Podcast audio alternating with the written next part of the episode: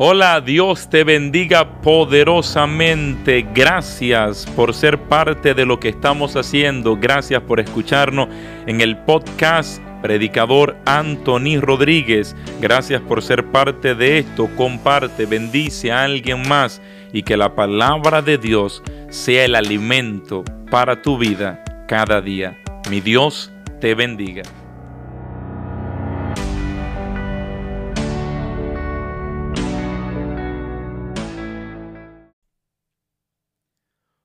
Hola, Dios te bendiga poderosamente en el nombre de Cristo Jesús. Que allí donde te encuentras, mi Dios bendiga tu causa, tu historia, tu familia y la de todos los tuyos. Una bendición completa para todos ustedes. Yo soy tu hermano en Cristo, Anthony Rodríguez, predicador católico para la honra y gloria del Señor y estamos todos los días compartiendo un contenido nuevo que se distribuye en Spotify y diferentes plataformas de podcast, como también en video para YouTube.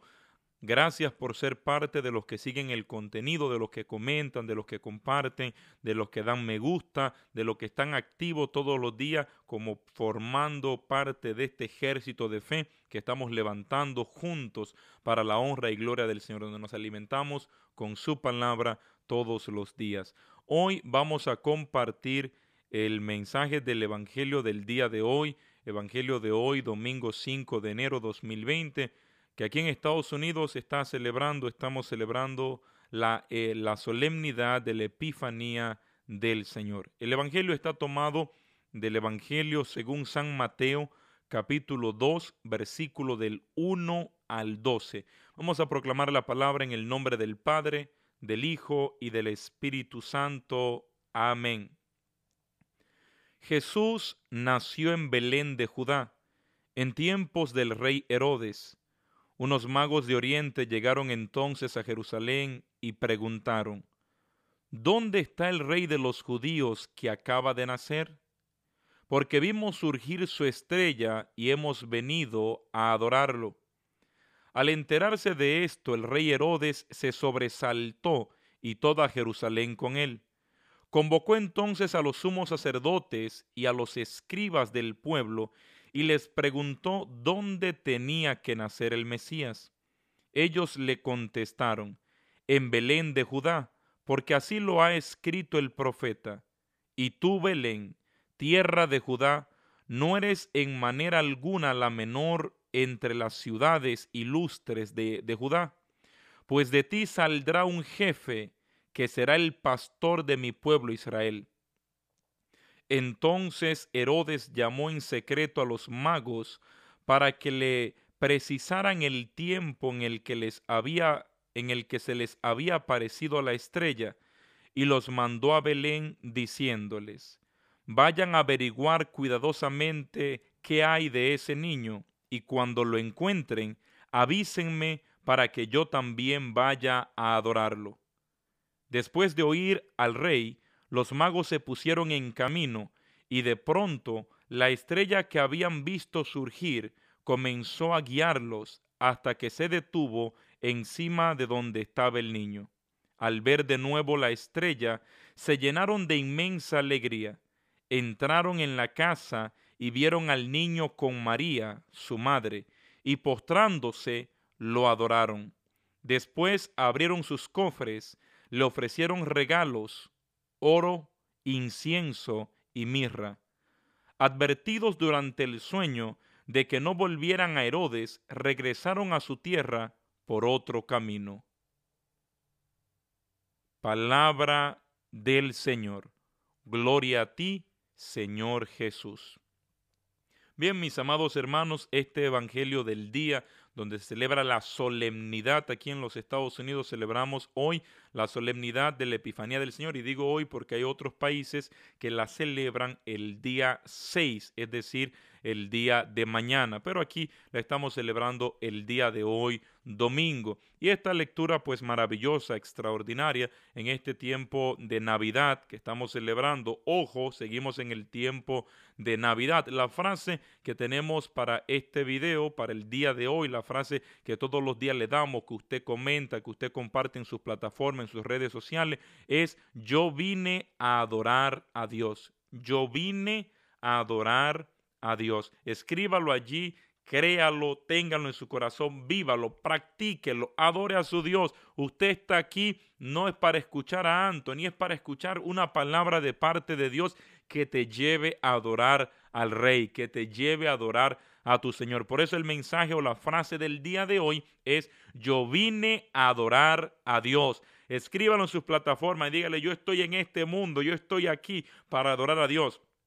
Yo vine a adorar a Dios. Entonces la palabra en el día de hoy nos presenta que Jesús nació en Belén. Si usted de aquello que ha seguido los videos y los sigue todos los días y si no lo hace, vaya por favor y trate de ponerse al día. Tengo hermanos que me dicen, Anthony, o hermana que me han dicho, estoy atrasado con algunos videos, me puse al día, me estoy poniendo al día, estoy en eso. ¿Por qué? Porque es bueno porque hay una continuidad, tratamos de ir en continuidad y a veces parece que nos salimos de la línea, quizás porque el tiempo cambió o porque estamos celebrando un acontecimiento grande, pero volveremos a la continuidad de los temas. Así que siempre manténgase escuchando, vaya a la parte de atrás de los videos, de los podcasts y sigue escuchando todos los días lo bueno de publicar en estas plataformas es que los videos permanecen allí y a la medida del tiempo, en el momento que usted pueda, apague el televisor, suelte a Netflix por un rato y póngase por favor a escuchar los mensajes de la palabra. Entonces hablábamos el otro día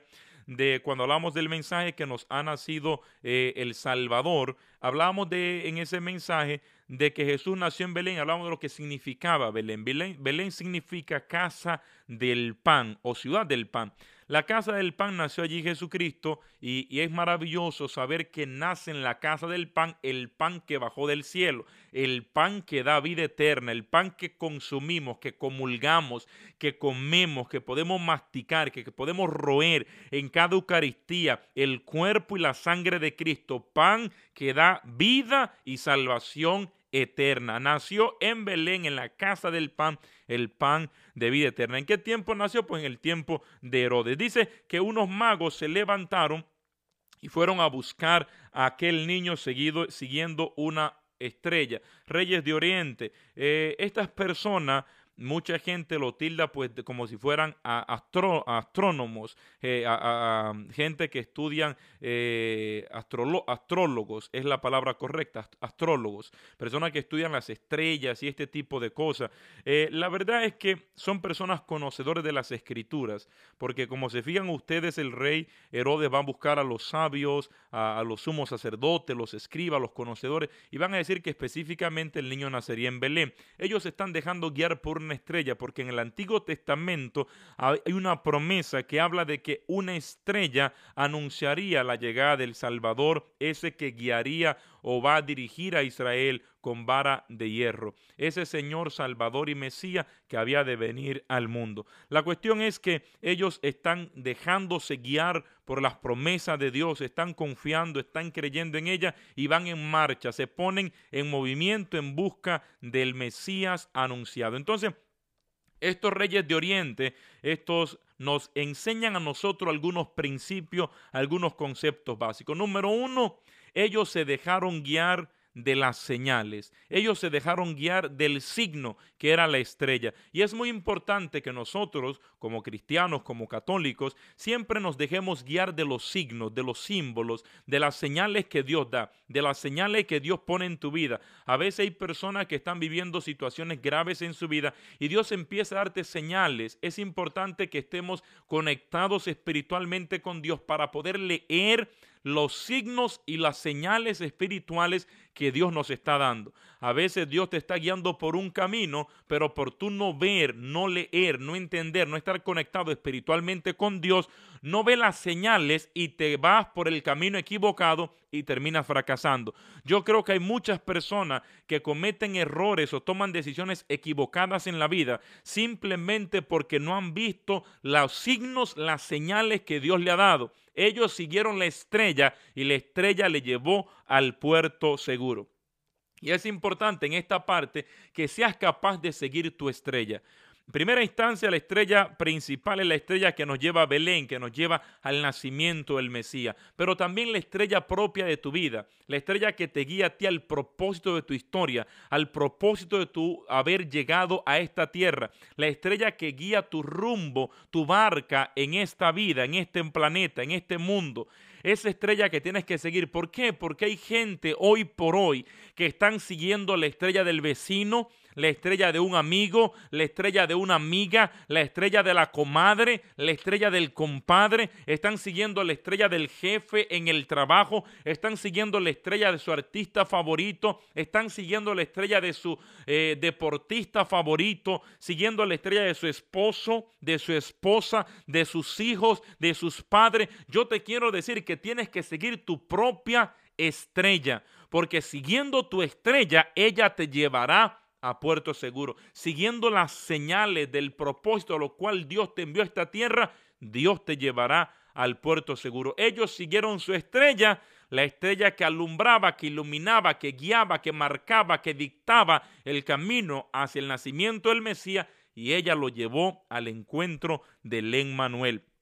También estas personas se hicieron preguntas ellos preguntaron, fueron donde el rey, ellos no estaban convencidos dónde nacería, porque hasta ese momento ellos seguían la estrella, pero la estrella no estaba en movimiento. La estrella empezó a moverse para guiarlos totalmente cuando ellos salieron de ver, de ver al rey Herodes. Entonces ellos van donde el rey porque se supone que el rey sepa, porque se supone que el rey está enterado de todo y el rey sabía menos que ellos. El rey no sabía ni lo que estaba pasando. Buscó los sabios y ellos confirmaron, insisto, los sumos sacerdotes, los, los escribas, confirmaron que nacería en Belén, como decía o dice la profecía en el Antiguo Testamento. Y es importante preguntar, Preguntando, hay un dicho popular que dice que preguntando se llega a Roma. Es importante hacernos las preguntas del lugar. A veces hay personas que se creen sábelo todo. Ya Dios me habló, hermano, yo sé todo. Si tienes alguna duda, pregunta, pide oración, pide un consejo, pide guía espiritual, dirección espiritual. Los sacerdotes en tu comunidad no solamente están allí para que tú vayas a confesarte. El día que necesites una dirección espiritual, acércate a ellos. El día que necesites una dirección espiritual, cuando vaya el predicador a tu comunidad, a tu grupo de oración, tómalo por un momento y dile, necesito pedirle un consejo, necesito que me escuchen, necesito dirección espiritual. Ponga a los hermanos de la comunidad de la parroquia a que oren por ti para que Dios les revele, Dios les ilumine, pero es importante a veces acercarnos y preguntar saber si vamos en dirección correcta, hacia dónde tenemos que seguir avanzando. ¿Por qué? Porque preguntar es importante. Preguntar de sabios. Los sabios de Oriente preguntaron. Los sabios de Oriente preguntaron. Pregunta. No te dé pena, no te dé vergüenza preguntar. No que estemos en la iglesia, que estemos en las cosas de Dios. Nadie se lo sabe todo. Nadie conoce a Dios tanto que se lo sabe todo de Dios. Nadie conoce tanto las escrituras que se las sabe todo. Si fuera así, ya se las sabe todas. Entonces hay que cerrar las escrituras porque ya no las sabemos todas. La palabra de Dios, la presencia de Dios siempre es nueva, siempre se renueva, siempre trae un mensaje fresco y por eso hay que estar en constante preguntarnos nosotros mismos, preguntar a Dios, preguntar a los hermanos, pero hay que buscar la dirección hacia dónde nos estamos dirigiendo. Es mejor preguntar, o como aquel dicho, prevenir antes que lamentar. Es mejor prevenir antes que lamentar. ¿Qué hicieron estos reyes de Oriente? Pues también estos reyes de Oriente, pues se pusieron en movimiento. Estos reyes marcharon, caminaron, anduvieron, ¿Por qué? Porque hay que ir en busca, insisto, de esa estrella, hay que movilizarnos, hay que ponernos en marcha, hay que ir al encuentro del Mesías, hay que ir al encuentro del Salvador. Dios tiene la eternidad buscándote, Dios tiene la eternidad llamándote, Dios tiene la eternidad tocando a tu puerta, Dios desde siempre ha tenido planes contigo. Es tiempo de que ahora tú respondas a ese llamado, a esa insistencia, a ese buscar del amor de Dios respondiendo, pues tú también buscando a Dios. Dios no te lleva eh, eh, la parroquia a la casa, tienes que ir a la parroquia. El grupo de oración, tienes que ir al grupo de oración, tienes que ir al retiro, tienes que ir a la actividad, tienes que ponerte en movimiento y buscar a tu Dios, caminar, avanzar. Todo buen cristiano, todo buen discípulo, todo buen eh, hijo de Dios es una persona que está en movimiento, que camina en fe, que se mueve en gracia, que se mueve en santidad, que da pasos hacia la santidad, pasos hacia vivir en la, en la obediencia a Dios, pasos para vivir en el amor de Dios. Es una persona que está en constante movimiento, porque lo que no se mueve se muere, porque lo que está estático está condenado a morirse. Es ley de la naturaleza. Lo que no se mueve, se muere. ¿Qué también hicieron estas personas? Pues cuando llegaron al encuentro del Mesías, le adoraron. Por eso la frase del día de hoy es yo vine, yo, Anthony Rodríguez, vine a adorar a Dios. Ellos llegaron allí para adorarle. Y por eso se llama Epifanía. Es la Epifanía del Señor, esta celebración solemne que se celebra el día de hoy ¿Por qué? Porque Epifanía significa manifestación, porque es la primera señal de manifestación de que Jesús, el niño que había nacido, era el Mesías, el Salvador, el Rey de Reyes, el Señor de Señores, el Emmanuel anunciado, el Dios con nosotros, porque los reyes de Oriente son los que ejercen, los que transmiten esta adoración a Dios, reconociéndolo por primera vez como Rey del universo, como Dios entre nosotros. Es por eso que se llama Epifanía, porque es la primera manifestación a través del gesto de los reyes de Oriente, de los magos de Oriente, de que ese niño era el Salvador del mundo. ¿Qué más podemos decir en base a esto? Pues algo muy importante es que los reyes de Oriente no son parte del pueblo de Israel. Desde ese momento se nos anuncia, se nos da una señal que el Mesías que había nacido no venía exclusivamente para los judíos, sino que los primeros que le reconocen representa al pueblo fuera de Israel, representa a las naciones paganas, el pueblo que no conocía a Dios, que ese Salvador no venía solamente a salvar a Israel, sino que venía a salvar el mundo de sus pecados. ¿Qué tengo que decir en la recta final de este mensaje? Pues que en la recta final este pueblo, estas personas que representaban al pueblo de Dios en sentido general, que fueron y le adoraron, ellos trajeron incienso, oro y mirra. El oro, el incienso y la mirra tiene cada uno de ellos un elemento particular o un significado, un simbolismo específico. El oro, por ejemplo, representa que el que había nacido es Dios, porque el oro es el regalo que se le haría a la realeza. El incienso representa que el que había nacido es Dios, porque el incienso es algo que se utiliza en los oficios eh, espirituales para Dios. Inclusive en la fecha, en una Santa Eucaristía solemne, tú vas a ver que el sacerdote va a tomar el incenciario y va a incenciar tanto la palabra como el altar. ¿Por qué? Porque el incienso es algo que se utiliza para representar o para ofrecérselo a quien es Dios. Y la mirra significaba que el que había nacido era hombre, era un niño, era de carne y hueso, era bebé. Entonces lo que los reyes de Oriente estaban anunciándonos con esos tres regalos que le llevaron a Jesús, al niño Dios, era que el que había nacido era Dios, era rey y era hombre, verdadero Dios, verdadero hombre y rey de reyes, señor de señores. Pero ¿dónde estaba Jesús? Jesús estaba acostado en un pesebre, estaba en un establo, el lugar estaba maloliente, el entorno era de animales y allí llegaron esta gente para adorarle. Allí le reconocieron Dios, allí le reconocieron Salvador del mundo. ¿Por qué te digo esto para concluir? Porque no importa dónde estaba Jesús, seguía siendo el Salvador del mundo. No importa que estuviera acostado en un pesebre, que estuviera en un establo rodeado de animales, de desperdicio de animales, de mal olor animales, el que había nacido allí merecía toda adoración porque era Dios, porque el lugar no cambia quién tú eres. El lugar no cambia quién eres. Quizás te encuentras hoy por hoy en un entorno feo, maloliente, patas para arriba, caótico, donde lo que estás viviendo no es el ideal que esperabas, pero allí donde te encuentras, allí donde estás, eso no cambia tu identidad. Eres hijo de Dios, eres hija de Dios y estás aquí para adorar al Rey de Reyes y Señor de Señores, que hoy con alegría podamos celebrar esta solemnidad donde nos acordamos y celebramos con gozo la solemnidad de la manifestación, la revelación, donde se muestra Dios en la epifanía de nuestro Señor y Salvador Jesucristo. Dios te bendiga, comparte este video, bendice a alguien más. Este ha sido el Evangelio de hoy, domingo 5 de enero 2020, solemnidad de la epifanía del Señor que la celebramos hoy aquí en Estados Unidos. Yo soy tu hermano en Cristo, Anthony Rodríguez, predicador católico.